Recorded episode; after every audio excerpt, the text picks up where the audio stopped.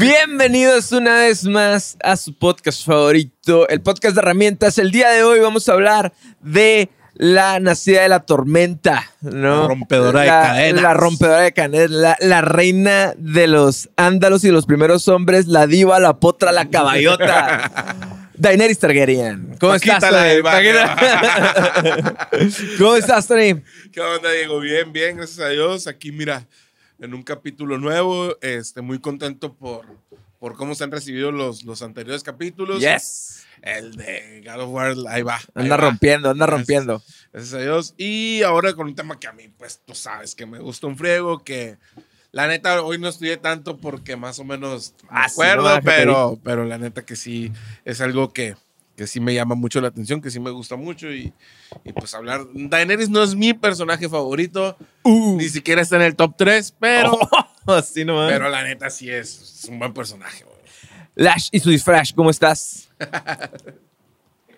Excelente, excelente. Quiero, quiero mencionar que Lash dejó todo listo, güey. Está a punto de irse al baño, güey. Y se regresó porque le iba a preguntar, Lash, ¿cómo estás? Es Muchas- parte de la intro. Recuerden seguir a Lash en YouTube y ver toda la Lash en la Prod Session con el Iron. Lash con doble H. Lash con doble H.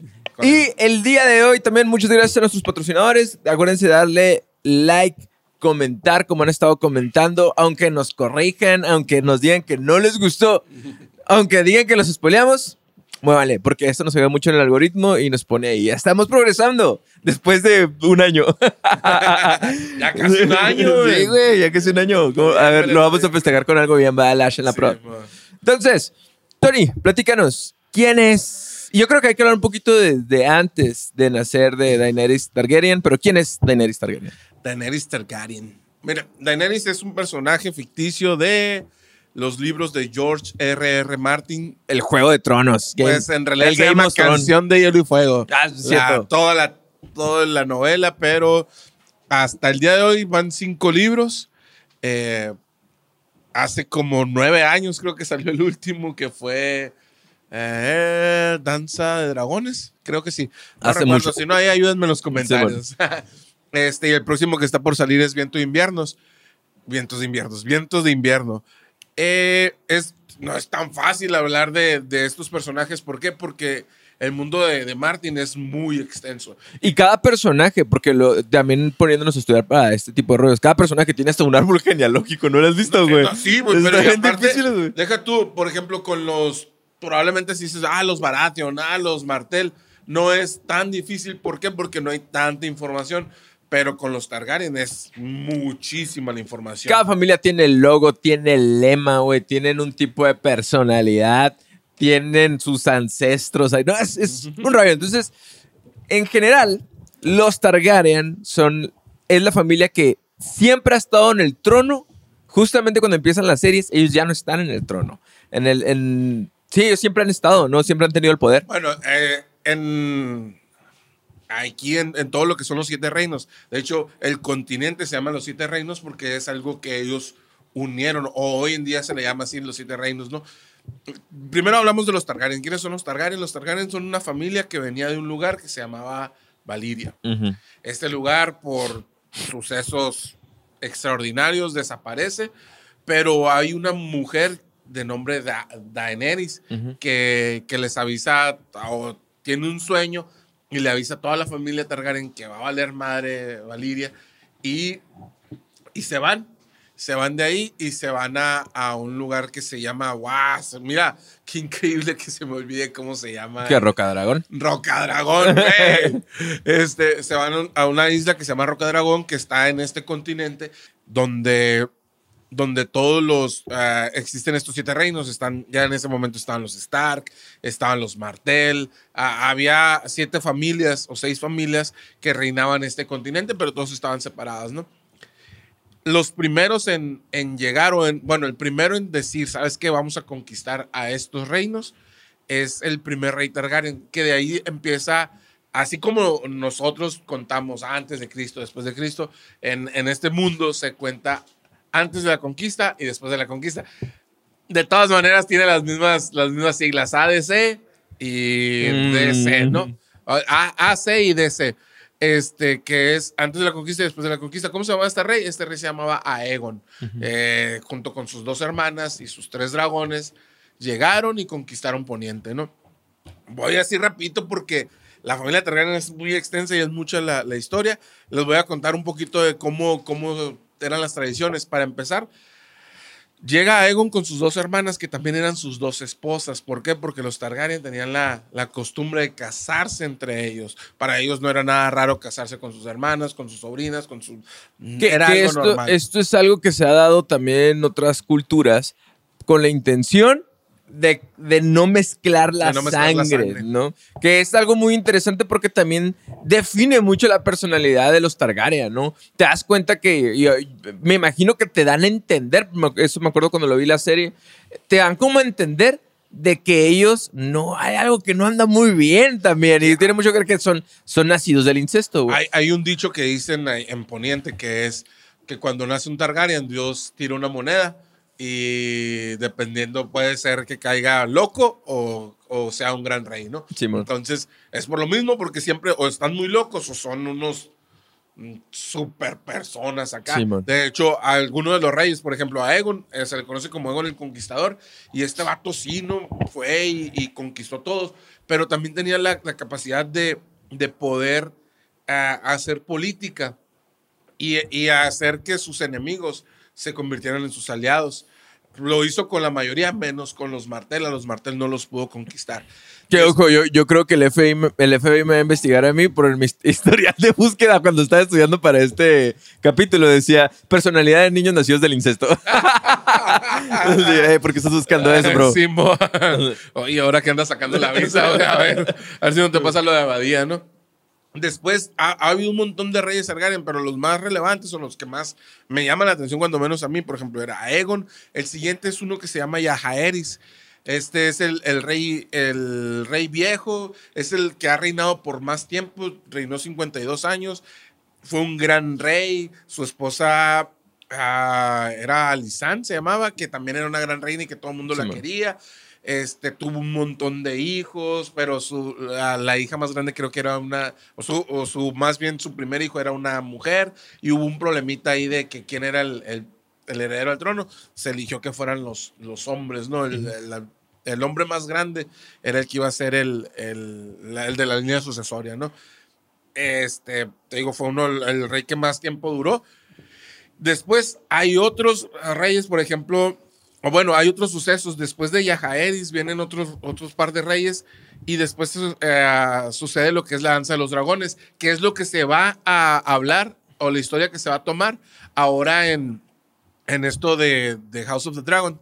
¿Qué, ¿Qué es lo que pasó para esto? Y así rapidísimo y, tratar de no spoilear.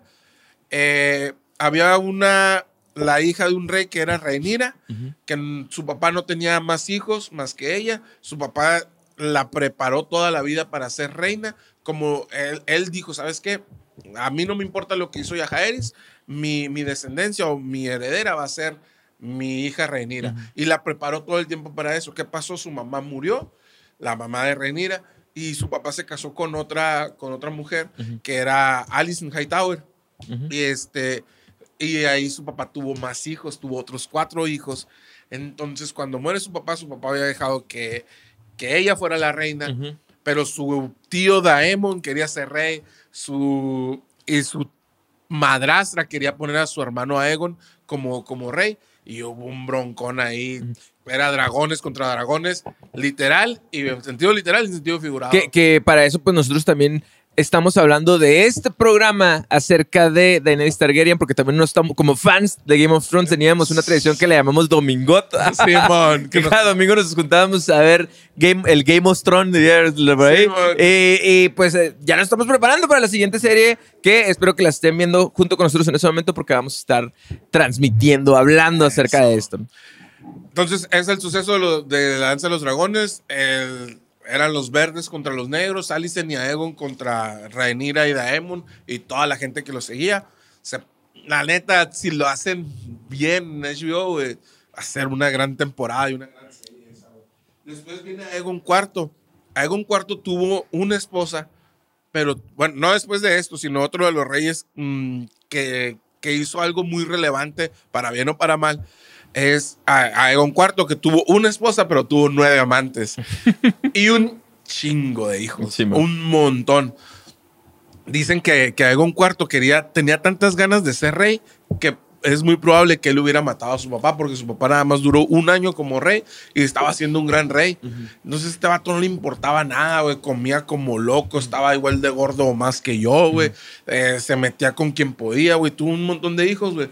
Y, reinó de la fregada. Y para acabarla de molar, ya cuando estaba muriendo, dijo, todos, yo ahorita en este momento legitimo a todos mis hijos los bastardos y todos son hijos legítimos, entonces hizo un desastre, güey, porque, porque todo el mundo quería eh, todo el mundo quería ser rey, güey. Entonces, por culpa de él, güey, nace una rama de los Targaryen que se llama los Fuegos Oscuros, que son todos estos bastardos de, de, este, de este rey Aegon IV.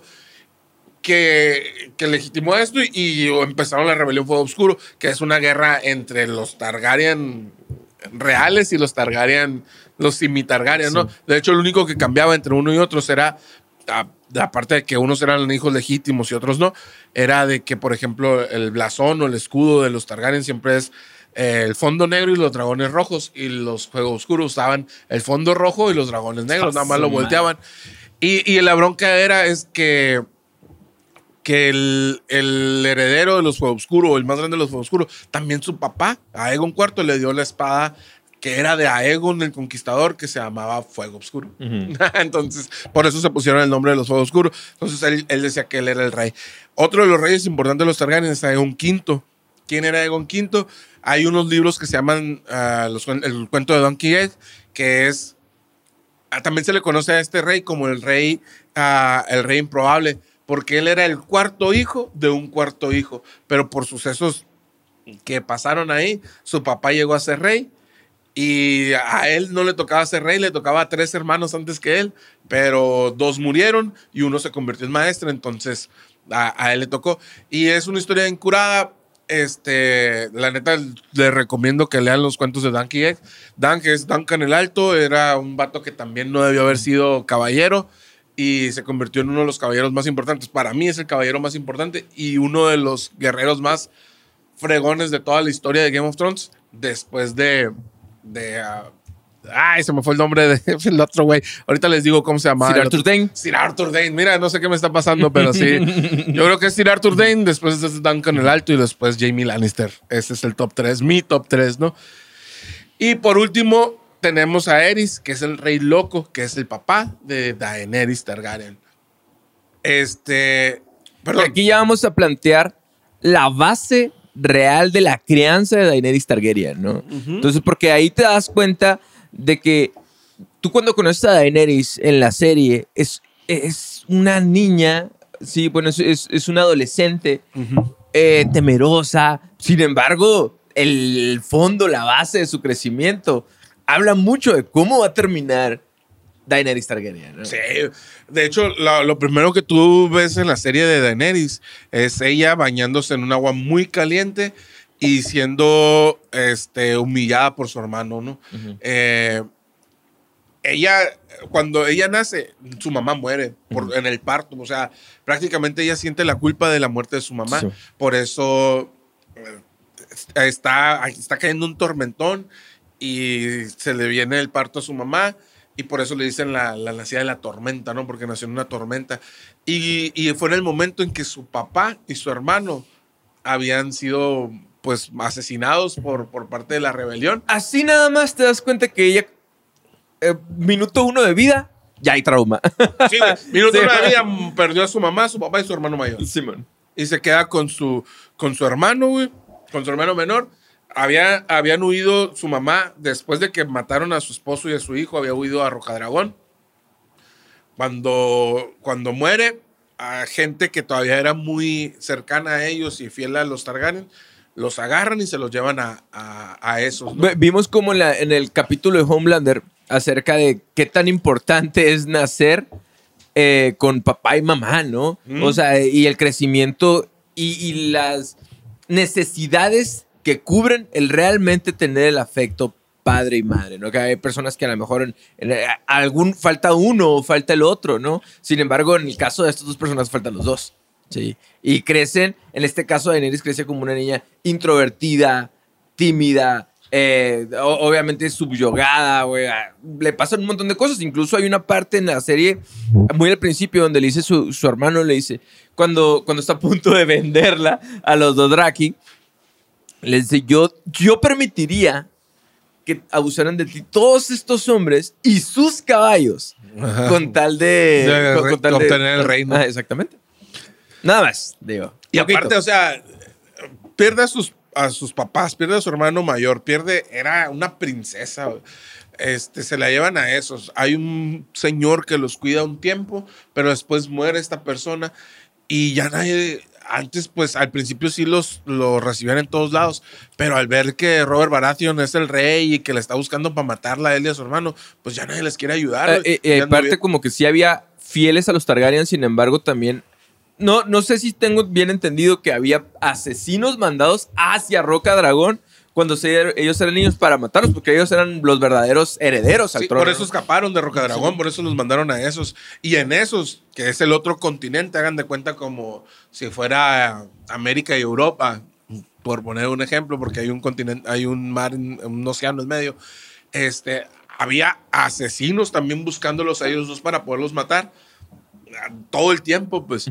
Este, y ahí anduvieron, aún siendo de la realeza, anduvieron como mendigos. Por eso a su hermano, a Viserion, a Viserys, Viserion era el dragón, a Viserys le conocían como el príncipe mendigo, güey, porque ni siquiera tenían para comer, güey. Entonces estás hablando de una infancia que está marcada porque perdiste a tus papás, perdiste a tu hermano mayor y aparte es una infancia de puro sufrimiento, de, de vivir, dormir en la calle, de comer a veces, de, de andar mendigando cuando se supone que tú eres la persona, una, una de las personas más importantes de, del reino, pues o sea, eres la princesa y tu hermano debería de ser el rey. Sí, y en, en cambio son, son unos mendigos. Eh, y al mismo tiempo su hermano al crecer la empieza a, a- a utilizar, o sea, como si fuera un objeto. ¿Sí me explico? Su La- hermano abusaba completamente, no sé si sexualmente, creo que no, porque, y no lo hacía más que nada, porque tenía que guardarla para, para él o usarla como moneda de cambio, que es como lo usa lo que estás diciendo ahorita, llega el momento, en la serie empieza ahí,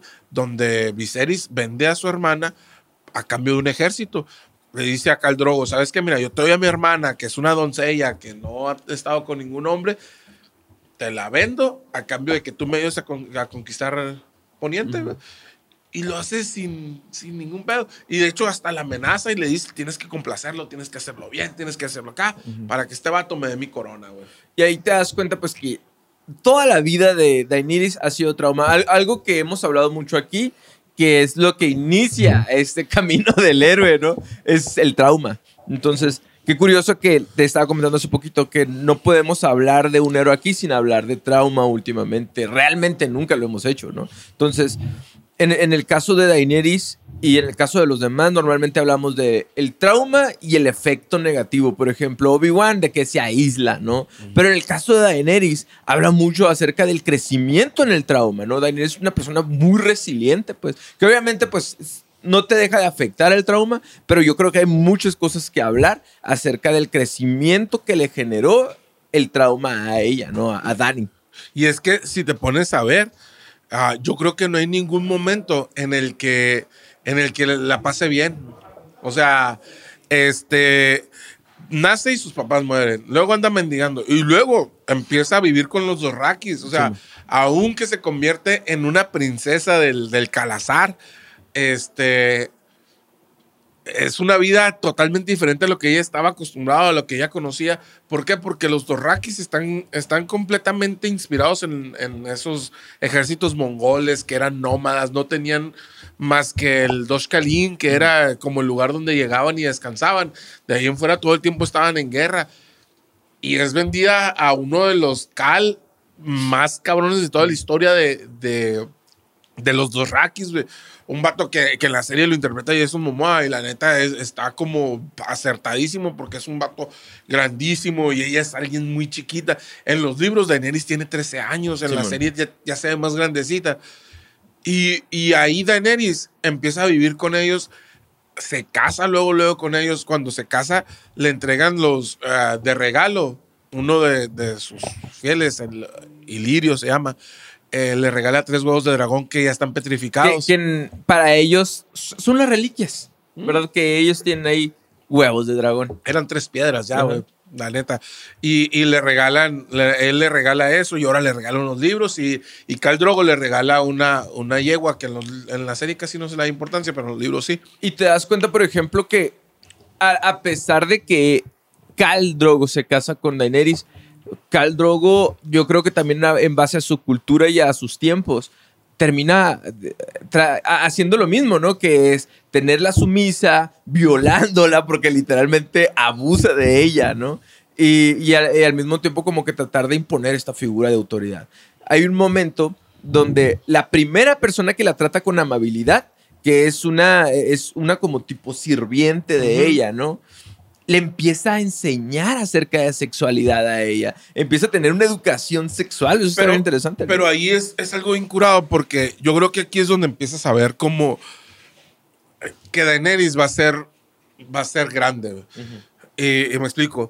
Ah, cuando Daenerys se casa con, con Khal Drogo, eh, en los libros dice que dice Daenerys que ella esperaba que tenía mucho miedo cuando estaba en la boda tenía mucho miedo ¿por qué? porque en la boda de los de los dos Rakis ya había habido 12 muertos ¿por qué? porque era muy normal que en la boda de los Sí. dos Rakis se matara gente pues y luego que estaban teniendo relaciones ahí enfrente de todos y, y así este y ella tenía mucho miedo de la noche de bodas y cuando llega la noche de bodas, dice que Khal Drogo fue muy lindo con ella.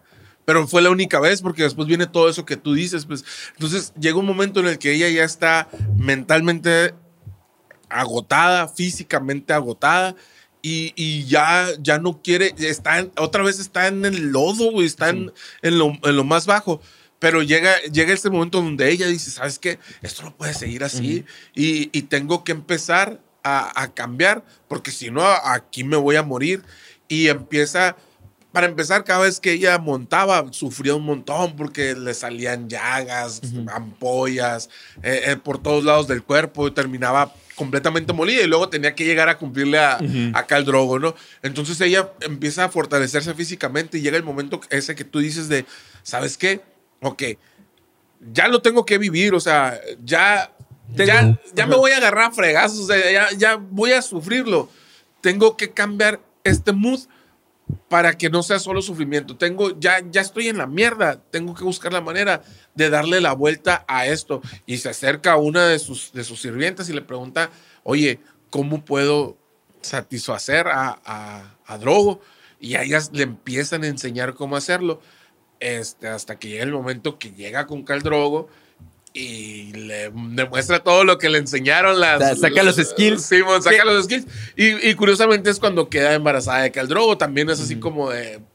Fue si fue en el momento en que yo quise, ¿sabes? Sí, Como- y es, es un símbolo bien importante en... De poder, güey. Eh, sí, totalmente. De- Incluso en, en la serie te lo marcan muy, muy interesante, donde es la vez donde dicen, no, le dice, yo, o sea, yo, como yo, yo tengo el control, no, Ajá. cuando están, y que realmente la sexualidad también tiende a ser un- una herramienta para hombres y para mujeres, ¿no? No estoy hablando así como de, que "Ay, solamente es para las mujeres, no, para, para- es un símbolo muy fuerte, ¿no? Y es una salida muy fuerte.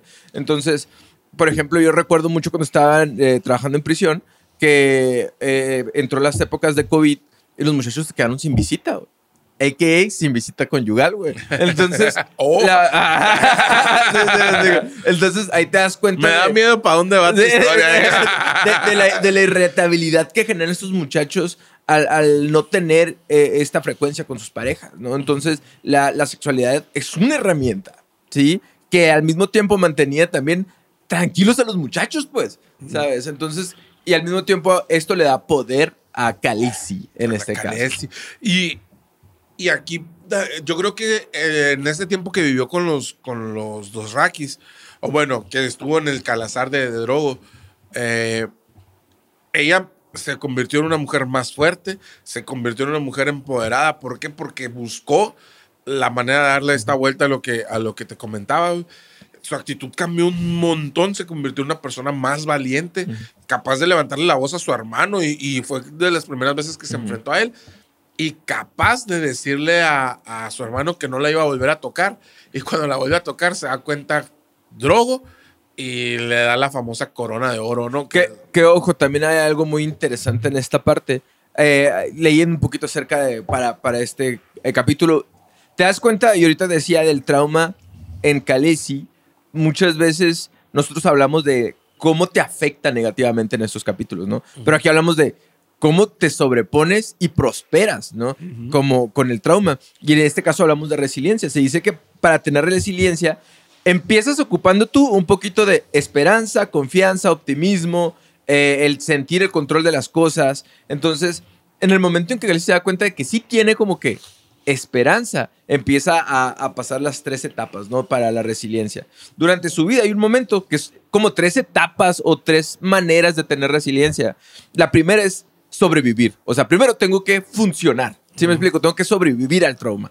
Y es cuando tú dices, bueno, pues andaban mendigando o andaban, no sé, tengo que nada más sobrevivir, no importa si soy feliz o no. Después de sobrevivir, tengo que recuperarme, ¿no? O sea, no nada más es como, ya, ya no nada más funciono, ahora como que me estoy reponiendo. Y por último es prosperar. Que, y, y a partir de ahí tú empiezas a tener como que estos efectos positivos en tu personalidad. Y el primero que dices tú es el carácter. O sea, el carácter de, de, de Dani en este, en este, en toda esta serie es que llega un momento en que realmente ves a una Dani toda tímida, pero de repente a la vez ya firme, pues ya que está alzando la voz a, a, su hermano, ¿no? Al primero, a su primer abusador, vaya, pues. Entonces empieza a agarrar un carácter fuerte a partir de que se da cuenta de que tiene control. Sí. Simón.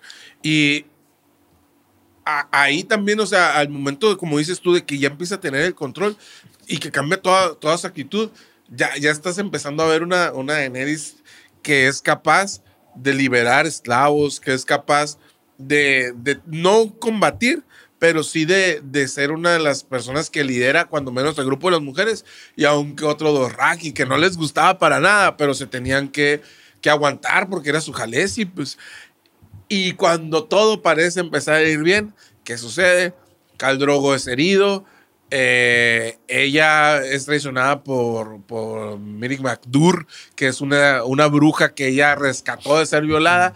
Pero esta mujer le tenía mucho odio a los, a los dos Rakis. Y en lugar de, de salvar a Cal, a, a Drogo, pues le, le empieza a hacer como una medicina medio falsa ahí y Drogo se empieza a poner mal. Ella está a punto de dar a luz y y ella le pide a, a, a Miri que, que salve a, a, Drogo. Y ella le dice que sí, pero nunca le dijo que lo iba a dejar en, en estado vegetal. Entonces, al salvar a, Drogo, sacrifica prácticamente a su hijo. No, ella no sabía que tenía que sacrificar a su hijo. Sacrifica a su hijo, su hijo nace mal porque se le viene el parto en ese momento, su hijo nace mal y muere. Bueno, en realidad lo mató Llora porque era un, era, dicen que tenía alas y que parecía reptil y cosas así, que parecía dragón. Este, y, y Drogo pues está en estado vegetal. ¿Y qué pasa? Pues Daenerys tiene que matar a Drogo por, porque ya no, no aguanta verlo sufriendo. Y su hijo murió otra vez, o sea, son ¿Otra vez? Volver al trauma, ¿no? Sí, pierde a su esposo y a su hijo en un lapso de tiempo muy pequeñito. Pero aquí ya, ya a diferencia de cuando era niña, de cuando andaba mendigando, de cuando tenía esa actitud pasiva, aquí ella tiene una actitud más fuerte y dice, a ver, me voy, voy a hacer una pira funeraria para Drogo. Este, yo siento que los huevos tienen algo ahí de los, huevos que me regalaron, los huevos de dragón, no los de drogo. Este, y los pone en la pira. Se, dicen que es una coincidencia, ¿no? De hecho, Mártir dice que, Mártir Martin dice que, que fue una coincidencia que Daenerys soportara el fuego. Mete a esta bruja ahí, la quema junto con Drogo y ella se mete a la pira funeraria.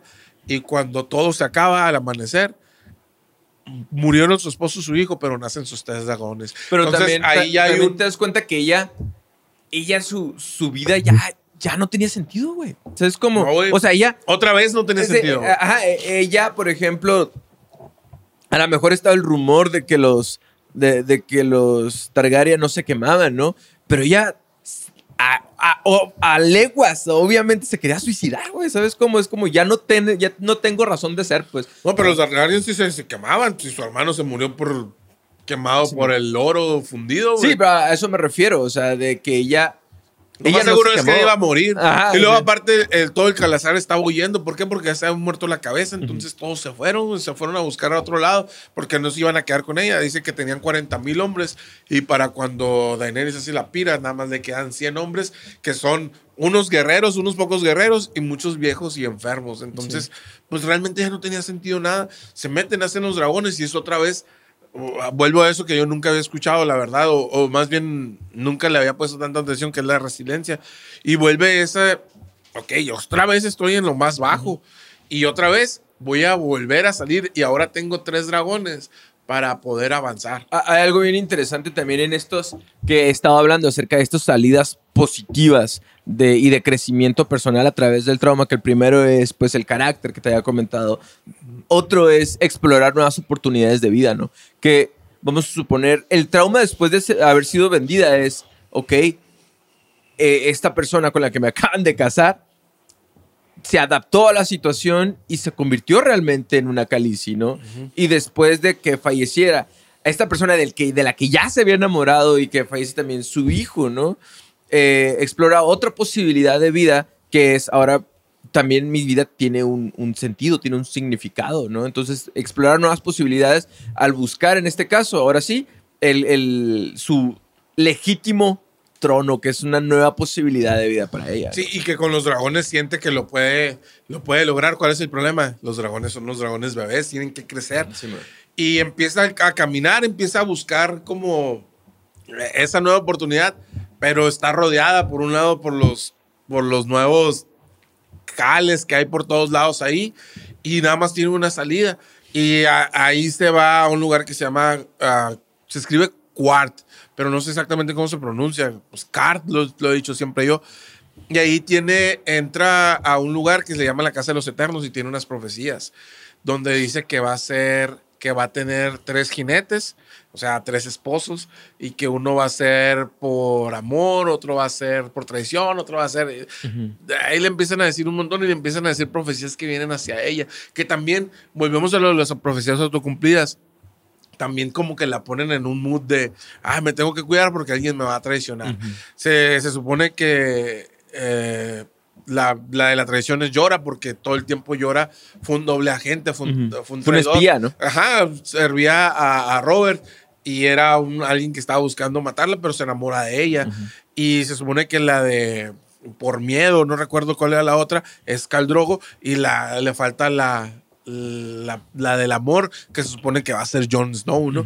Este, a- ahí ella empieza a ver que hay un montón de cosas, le quieren robar a los dragones, lo recupera, se va a, a este, a- a, um, aquí lo tengo, se va a otro lugar que se llama, ah, ah, ah, ah, ah, ah, ah, um, ah, ah, mira, Algo bien interesante acerca de, de Khaleesi en este caso también, cuando des- después del trauma algo que puede pasar es buscar el significado a través de la espiritualidad y desarrollar espiritualidad después. Entonces, en el caso de ella no es como que se hinque a, a rezarle a Dios, ¿no? Pero genera espiritualidad a algo más grande que sus propias fuerzas, a eso le llamamos espiritualidad, al decir ella que tiene sangre de dragón. O es la madre de los dragones, ¿no? Ah, ya, y ya Entonces, me acordé a dónde iba. Se va a Astaport.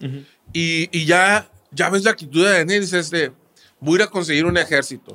De hecho, eh, no me recuerdo si, si Sir Barristan o, o Jorah es el que le dicen, hay que ir a Astapor porque ahí están los Inmaculados. Ella no quiere tanto porque los Inmaculados son esclavos, pero se le ocurre una idea. Y es la primera vez que Daenerys engaña a alguien, pues, o sea, ya, ya empieza a tener como malicia. Y le dice a- al dueño de los Inmaculados, al dueño de, los, de estos esclavos guerreros que son, para empezar, son huérfanos que les cortan sus partes para que no tengan ninguna tentación. Y ah, de hecho hacen una prueba y le cortan un pezón a uno y ni se mueve. Y le dice, te cambio un dragón por todo el ejército. Y resulta que los dragones pues no, no se regalan nada Sí, más, ¿no? se tienen... Y el, el dueño este le dice que sí, y al final lo mata de Nelly y se queda con todos los. ¿no? Es la primera vez que le dicen Dracaris, que, que ah, suelta el Dracaris, que es como la orden para que los dragones tiren fuego, ¿no? Que ojo, ahí vamos a la parte interesante, güey. Uno dice, ¿no? Qué loco el rey loco. que le gustaba quemar todos y a todos, ¿verdad? Pero poco a poco Daenerys empieza a aprender que hay que quemar a las personas, ¿no? Entonces, en, en este caso, en, en filosofía, hay el que se llama Maquiavelo ahí escribe un poquito a- a- acerca del arte de la guerra, ¿no? Entonces, Daenerys como que tenía dos reglas muy interesantes que decía, no matamos niños y no esclavizamos a nadie, aquí les liberamos a todos. Sin embargo, conforme va pasando el tiempo, como que no, no puede evitar pasar por esta regla de Maquiavelo de que decir de que si tú quieres eh, gobernar necesitas aplicar la fuerza, pues. Sí o sí, de alguna manera, ¿no? Y, y- y- y uno dice, sí, matan a personas con dinero y eh, los, los esclavistas y la madre y le aplaudimos eso. Pero en el momento en que llegamos al final, y que- Ahora no hagas eso. y- y- pero bueno, toda la percepción. Exactamente, pero no nos vamos dando cuenta que conforme va pasando el tiempo, o sea, te lo van diciendo, güey, pero uno no lo va, no, como que no lo vas captando, güey. Eh, Es que al igual que Daenerys, tú lo vas justificando. ¿Por qué? Porque ahorita como dices, ah, bueno, quemó a un esclavista. Y luego, ¿qué pasa? Es que, ¿qué pasa inmediatamente después? Y Casi, casi creo que es en la misma temporada, güey. Se va a Mirin, se da cuenta que tienen esclavos a, a- a niños. De hecho, en el camino a Mirin, los esclavistas crucifican a un montón de niños indicándoles a dónde está Mirin. Es una, una escena bien cruel. Simón. Entonces, ¿qué pasa, güey? Ella conquista Mirin y agarra a los esclavistas y los crucifica. Y tú, "Ay, ¡Bravo! bien, bien. ¿Por qué? Porque, güey, ya estás viendo que a Daenerys también le vale madre muchas cosas. O sea, e- y ella todo el tiempo está diciendo, no, es que lo que estoy est- haciendo está bien porque estoy matando a la gente mala. Que es un poquito lo que pasaba con Kratos, pues la vez pasada que hablábamos. O sea, él decía... Él se justificaba toda su venganza y todo, toda su furia. Decir, es que ellos son malos. Güey, te estás convirtiendo en lo mismo. Incluso hay una parte donde, donde llega un, un, un batito así X, ¿no? Y luego le dice, no, mi padre. Es como que a empezar a negociar con ella en esos lugares donde empieza a, a venir a conquistar. Y le dices que mi padre es una persona amada por todas las personas, es una persona Oh. muy amable, todo el mundo lo quiere, y, guay, y, y es eh, ta- de tal posicionado, y la madre. Y luego le dice, que, que bueno es tu padre, me gustaría conocerlo. Le dice, Tráelo, le dice. Tráelo, y lo, ¿Sí lo conociste? O sea, como, me gustaría tener el gusto, le dice a Daenerys. Y luego le dice este vato, ya lo tuvo, lo acabas de crucificar, ¿no? Entonces te das cuenta de que, de que también el ser esclavista era parte de la cultura, era parte de la norma. Entonces ella llegó rompiendo madres, y no por justificar al esclavista, pero sí diciendo que ella tenía que romper un poco sus reglas y, y va cambiando poco a poco a través del, del querer eh, salvar a todo el mundo y no le puedes dar gusto a todo. de mundo. querer romper la rueda. Esa es la frase de Daenerys. O sea, ella cuando ella quiere ir a, a Poniente y ella dice, porque en algún momento llora, le dice, es que Poniente es una rueda donde las familias van dando vueltas, a veces están unas arriba, y, eh, pero es algo que funciona. No, dice, yo voy a llegar a romper la rueda. O Sí, sea, ni dice, siquiera... yo, no quiero detener la rueda, yo Ah, sí, quiero romper, la, rueda. Ni siquiera está hablando como de, hey, vamos a llegar, vamos a hacer alianzas. No, yo voy a llegar y voy a partirle en su madre a todos, güey. Entonces, la neta, al final cuando nos dicen, cuando ves que Daenerys se convierte en un villano, porque al final se convierte en un villano, muchos dec- decíamos, ah, es que fue injustificado, nunca lo, nunca ni siquiera está. No. De- desde el, desde el- la primera temporada o segunda temporada, cuando ella ve que matan a su hermano y que ni siquiera dice nada, más que al final que dice, ah, no pasa nada, este tenía que morirse porque no era un verdadero dragón, un verdadero dragón no muere por el fuego. Uy, está es Viserys, güey, en todo lo que da, es, es Aerys, Ju- el rey loco. Justo también nos pasamos un poquito a la parte donde él, eh, bueno, Daenerys, al quererle, a, a quererle hacer un lado a todos los Cal, ella les tiende una trampa y los prende en fuego a todos y mata a los- a todos Ah, los eso es un Khal, poquito más adelante. Ah, es más adelante. Entonces, Pero, pero sí, es, es que también es eso, o sea, la, después de, de esto de Mirin, todo el mundo está, está en contra de ella. ¿Por qué? Porque como dices, es, es la cultura de ellos. A- ahorita nosotros, por ejemplo, podemos ir a, no sé, a Qatar, donde va a ser el Mundial. Ahorita es un broncón, ¿por qué? Porque en Qatar no puedes estar tomando cerveza. Uno, uno de los, de los ingresos más altos que tiene un mundial es por la venta de cerveza y no va a haber venta de cerveza, entonces están buscando cómo, cómo hacer algo ahí, ¿no? A nosotros se nos puede hacer muy raro, se nos puede hacer muy raro que las mujeres no tengan voz ni voto ni, y que tengan que estar cubiertas todo el cuerpo, pero para ellos no, a ellos Es la hace raro normalidad. lo, lo de nosotros, pues Entonces, por lo mismo, Daenerys que llegó queriendo, eh, según ella, hacer el bien. Creo yo que era lo, el bien también. Pero a la gente de Mirin no le gustó. Lle- Llega imponiendo ella su Sus creencia reglas, y su ajá. cultura y sus creencias. ¿no? Entonces la gente no le gustó y se empezó a voltear y se empezó a, la querían matar. Hay unos vatos ahí que los hijos de la arpía se llaman.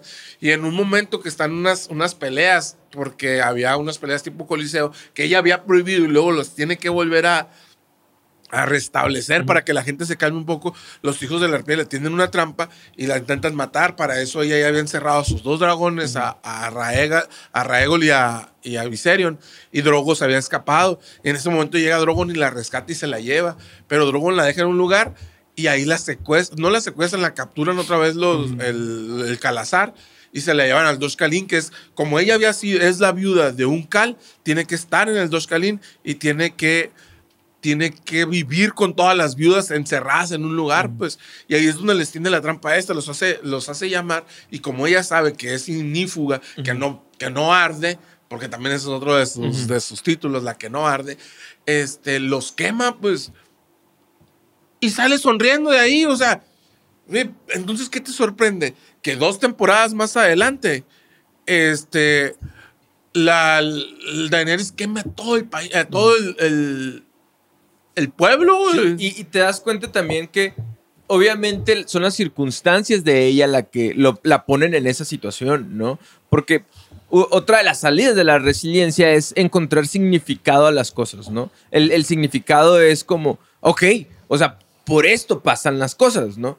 En el momento en que muere, muere Khal Drogo y muere su hijo, pero nacen sus dragones, empieza a decir, es que yo soy, o sea, yo soy la, la verdadera eh, reina, la, la que se lo merece. Y empiezan todos los nombres que tiene, ¿no? Sí, es cuando empieza con todos Sí, los títulos. Entonces yo soy, yo me lo merezco, pues entonces por lo tanto mi motivación va hacia allá, ¿no? Que obviamente pues los Cal lo único que iban a hacer dicen, bueno, pues es mujer y empieza, ella empieza a desafiar los roles de género también, ¿no? Y, y- y empieza a cambiar esas reglas que unas, en, en algunos casos tú dices, órale, qué fregón, pero en, otras, en otros casos vemos como en este tema de los, de los esclavistas. Y, y ojo, no es así como, ah, es que porque es mujer. Y, no, de hecho, yo, lo- yo los No, invito a esto que lo vean- decían los calza. Simón, yo, yo los invito a que vean un video de Jordi Maquiavelo, que ya lo he mencionado en otros, en otros capítulos, que se llama La Ova de Daenerys, y explica cómo los escritores de la serie le echaron a perder un montón de cosas con el final a Daenerys, que lo pudieron haber cambiado un poquito y hubiera quedado como una mujer empoderada y un símbolo de...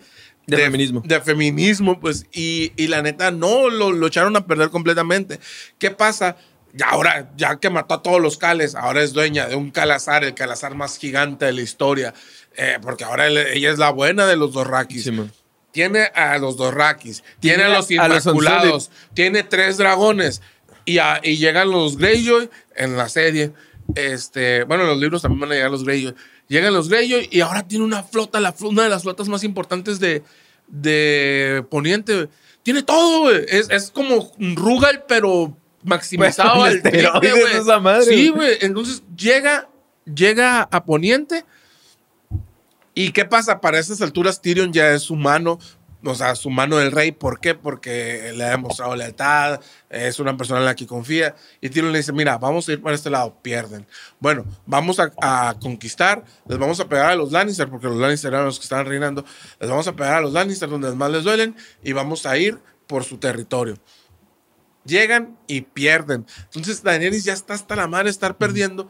Y, y todo su consejo le dice, no, no hagas esto, no hagas aquello. Para esto ya perdió su flota, ya perdió la ayuda de los Martel, ya perdió a dos familias y ya perdió batallas. Y dice, ya estuvo, agarra sus dragones, se va y empieza la batalla de, del campo de fuego, se llama. La segunda batalla del campo de fuego, donde con los dragones destroza todo. Donde está el Jamie Lannister y se salva a penitas. ¿Y, y qué pasa? Dice, ok, si le hago caso a estos locos, pierdo. Si hago lo que yo pienso que debo hacer, gano y arraso. Entonces se vuelve loquita, güey. Aparte ya empieza a perder completamente la razón. Hay algo que se llama locus de control externo y- e interno, ¿no? Que nos ayuda mucho como a, a justificar nuestros actos de algunas formas, ¿no? Por ejemplo, el locus de control externo es cuando tú dices que las cosas que te pasan a ti dependen de lo exterior, como Dios, como el destino, como todo ese tipo de cosas, ¿no? Como la suerte. Pero en el caso de Daenerys, conforme va creciendo la historia, va creciendo su locus de control interno. Es decir, que ella piensa que todo depende de, De ella, ella. de sus manos, de eso te refieres a de sus propias fuerzas y de sus propias ideas, ¿no? Incluso hay un momento que es el momento cuando conocen a Jon Snow, de hecho, que le dice, ¿sabes qué me mantuvo de, de- de pie en el exilio? Le dice, dice, la fe. Y luego te quedas, ¿la fe? Y luego, la fe, pero no un dios, dice, no a mitos y leyendas.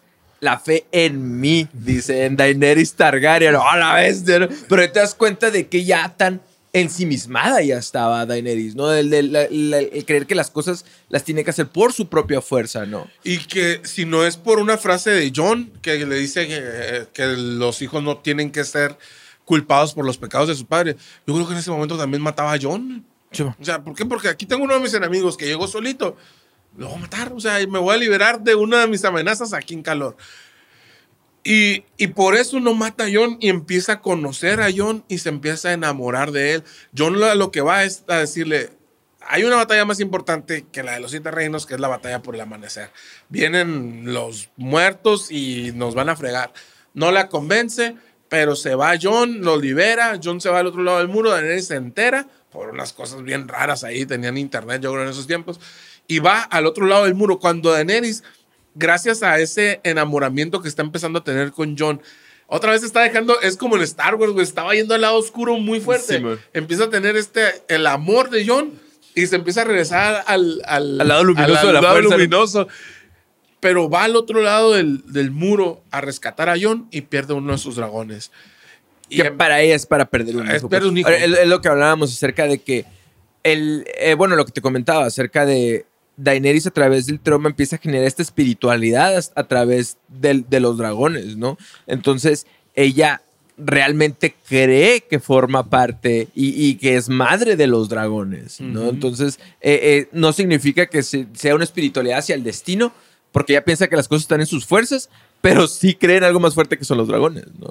Y me das cuenta que le cortaron un brazo, güey. Sí, tal cual, perdió un hijo, para ella perdió un hijo y otra vez empieza como a, a tener ese duelo, empezar a, a reabrir la misma herida, pero se, se está enamorando de John y es el momento en el que empieza a, a tener ya relaciones con John, que era su sobrino, pero son Targaryen. Pero hay- mira, el incesto no hay no hay ningún Targaryen. problema. Yo me acuerdo cuando salieron los capítulos y que todo el mundo, ay, no, es que son sobrinos y tía. No, bueno, los Targaryen, la neta. Sus no papás son nada. hermanos, ¿ah? Simón. y, y ella estaba destinada a casarse con su Sí. hermano. Este, ya se enamora de John y le dice, ¿sabes qué? Ok, voy a luchar por ti y contigo. Se van a, a Invernalia y ella ha sacrificado personas, ha sacrificado a sus, a sus dragones, ha sacrificado un montón de cosas y se da cuenta que en Invernalia nadie la quiere, güey. Ni sus cuñadas, ni el pueblo, las demás casas le tienen miedo o no la quieren. Y, y empieza a tener eso que es así como, de, "Güey, estoy haciendo todo por ellos. Y aún así generó ese Vi- repudio. ¿no? vine, vine a salvar personas, porque ella cree que los está salvando. Vine a salvar Pero en personas. este caso sí, güey. O Sí, sea, sí, Yo sí. creo que en este caso es la primera vez que realmente va a salvar a la gente y no, no recibe nada a cambio. Va, va a salvar a personas que no la quieren, pues. Justo Ajá. eso. Entonces, Y que la desprecian, o sea, no es tanto que como que la ignoren, la y desprecian. ahí ya está. Su, su estilo del pensamiento y sus emociones ya están muy quebradas. Pues hasta este punto Eh, ya de la está en, historia, la- en el filito. ya, ya está exactamente ante el abismo de caer a convertirte al rey loco, pues. Sí. Entonces, Daenerys lucha en la batalla por el amanecer. Hay una batalla épica de tres dragones en el aire ahí porque los muertos reviven al dragón que había perdido a Daenerys, que no se ve nada porque HBO la hizo muy oscura la batalla esa. Este, vencen al rey de la noche y ahora sí dice Daenerys, da- ahí pierde, ahí pierde a su, a su principal o a la persona que más la amaba, que era Jorah Mormont, pierde a, a muchas personas. Y dice, bueno, ok, ya vamos. Y la madre. Y van ahora sí hacia desembarco o King's Landing y a, a la batalla por los siete reinos, ¿no? En el transcurso de esa, en el camino a la batalla, muere otro de sus dragones y muere su mejor amiga. Güey, ya se acabó, o sea. Sí, y luego aparte se da cuenta que John es hijo de su hermano y ella no tiene problemas con que John sea hijo de su hermano. El problema es que John es el primero en la línea de sucesión. Sí. Ya, Realmente- ya se convierte aparte Summer se convierte en su competencia, güey. Que es lo que ha estado peleando desde el Desde principio, siempre, pues, ¿sí me explico? Entonces, ya ella no puede estar con alguien que realmente. John tenía que ser el rey, no ella la reina. Que también es una tontería porque los dos se querían. Entonces pueden ser rey y reina sin ningún problema. Pero ¿qué pasa? Daenerys quiere el poder, no quiere compartir el poder. Y ahí se parece un montón. A Cersei Lannister, pues, o sea, a la persona, a su peor enemiga, Sí, se, se empieza a parecer a ella. Que yo creo que es la primera vez que realmente le gana el trauma.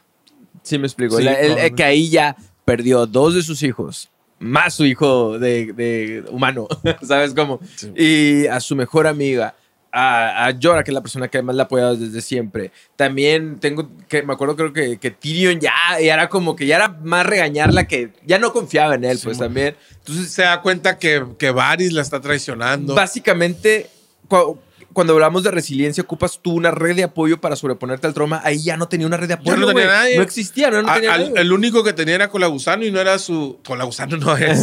es El, el Grey Worm, sí. Simón. Este. No, y no era como una red de apoyo porque era su. eh, prácticamente su soldado Sí. y, era su sirviente, no era su amigo. Sí. Entonces, van, están en esta batalla, pelean con ellos. Obviamente, John pelea junto a ella. Los Lannisters se rinden y Daenerys quema todo, todo.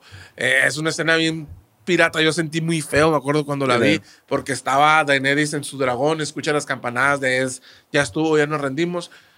Y tú dices, ok, tiene la cara de que está, está trabada del coraje, está, ya no sabe qué hacer, pero tú dices, ok, es el momento en el que va dar un respiro, se va a ir con John. Y se va a decir- arrepentir. Simón, se va a ir con John, le va a decir te amo, van a vivir felices para siempre. Y no, güey, empieza a quemar todo, pero quema todo. Gente, a los inocentes, a los, a los soldados que ya se habían rendido, a todos, güey. Que, que ojo también en su mente, porque hay, hay una historia bien interesante. En, en Reddit hicieron una encuesta y preguntaron así como, eh, ¿te pareció bien que, que Daenerys haya quemado King's Landing? Y todos, pues 80% en contra, ¿no? Que haya quemado King's Landing, 20% a favor. Pero resulta, güey, que días antes de que saliera esa encuesta, habían hecho otra encuesta, güey, que decía, ¿te gustaría que Daenerys quemara King's Landing? Y la Eh, mayoría fue que sí, güey. Curiosamente a la gente nunca le das gusto a nada, güey. No, pero, aparte es una cosa, es así como pensarlo y decir, ah, no, pues que quemen a los Targaryen, a los Lannister. Pero ya cuando viste lo que pasó es, no, güey, Sí, Pero no. también te das cuenta, güey, que esta es una... Esto, güey, es algo bien común en la guerra, tanto en la guerra real en estos tiempos, como en, esos tiempos en Game of Thrones. Por ejemplo, el, el, lo que, pues, como salieron los Targaryens del trono, ¿no? Fue que Tywin Lannister traiciona al Rey Loco y Jamie mata al Rey Loco, ¿no? Pero al mismo tiempo se dedican a matar a todos los, los, los Targaryen y seguidores de Targaryen a- al momento de quitarle el trono al Rey Loco, tengo entendido, ¿no? Entonces, es algo relativamente normal en la guerra, pues, ¿sabes cómo? En este caso, eh, Daenerys, eh, y, y eso es que yo veo que mucha gente que se queja, ¿no? Daenerys ya, ya había quemado personas, ya había hecho todo ese desmadre que, que hizo en King's Landing, no, la única diferencia fue que aumentó la vara un poco más de lo que Sí, había no. hecho, pues. Este, y ya pues de ahí, lo único que pasa en una escena muy nazi acá, de, donde se ve todo el estilo de los nazis o, de, o del imperio de Star Wars, John se da cuenta que Daenerys se está convirtiendo en, en Maegor el Cruel y John la mata. Que yo creo que tiene sentido porque eh, a, mí me hace sentido porque haz de cuenta que si Daenerys después de haber quemado todo genera esta muestra de, de arrepentimiento, de vulnerabilidad, ya no tendría sentido en la trama para que Jon la matara. Pero realmente ya al mancharse todavía más, ya terminarse de manchar, ya Daenerys se queda como un villano, pues. Y lo único que queda es quién más se podía acercar más hacia ella que, que no fuera Jon. Snow. Y la mata enfrente de Drogon. De Y. Drogon la agarra y se la lleva. Que ahora va a salir un spin-off de, de Jon Snow. No es un spin-off, es una secuela. Y se corre el rumor de que va a estar viva, pero pues todavía no se sabe. Entonces, pues. pero esa es Daenerys, Daenerys de la tormenta, la rompedora de cadenas, la madre de los dragones, la que no arde, la Khaleesi y 3 mil millones de títulos más. Un personaje que sufrió un montón y que nunca pudo tener esa, esa paz que yo creo que, que le debieron de haber dado. Ojo, Martin ya dijo que en los libros va a ser muy diferente, pero todo indica que otra cosa va a ser diferente, que de todas maneras Daenerys va, va a ser arder todo. Y que al momento de llegar al trono, no, tampoco pudo disfrutarlo, güey. ¿Sabes No, cómo? no, ni siquiera lo toca, ¿eh? Eh, Llega oh, al no trono, lo va a sentar cuando sabe que entra John y John la mata. Ni siquiera alcanzó a sentarse en el trono. Este escritor, güey, es el diablo. Bueno, pero ya, no, ya no fue él, fueron los de HBO. A ver qué pasa. Vientos de invierno nos tienen prometiendo desde el 2018 que ya va a salir, ya va a salir y no sale.